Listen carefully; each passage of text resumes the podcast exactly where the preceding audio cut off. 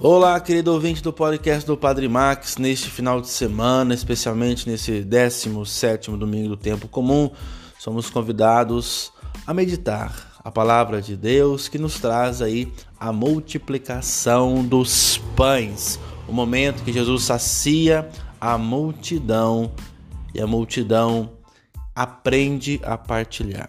Temos duas grandes interpretações sobre este texto, início do sexto capítulo do Evangelho de São João. A primeira é que tudo aconteceu como está descrito no Evangelho. A segunda é que Deus em Jesus motiva a solidariedade, a partilha entre os irmãos.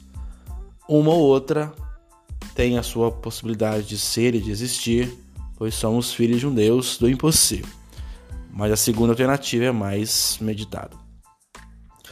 Nós devemos aprender com esse evangelho que o pouco que nós partilhamos pode ser muito para quem não tem nada.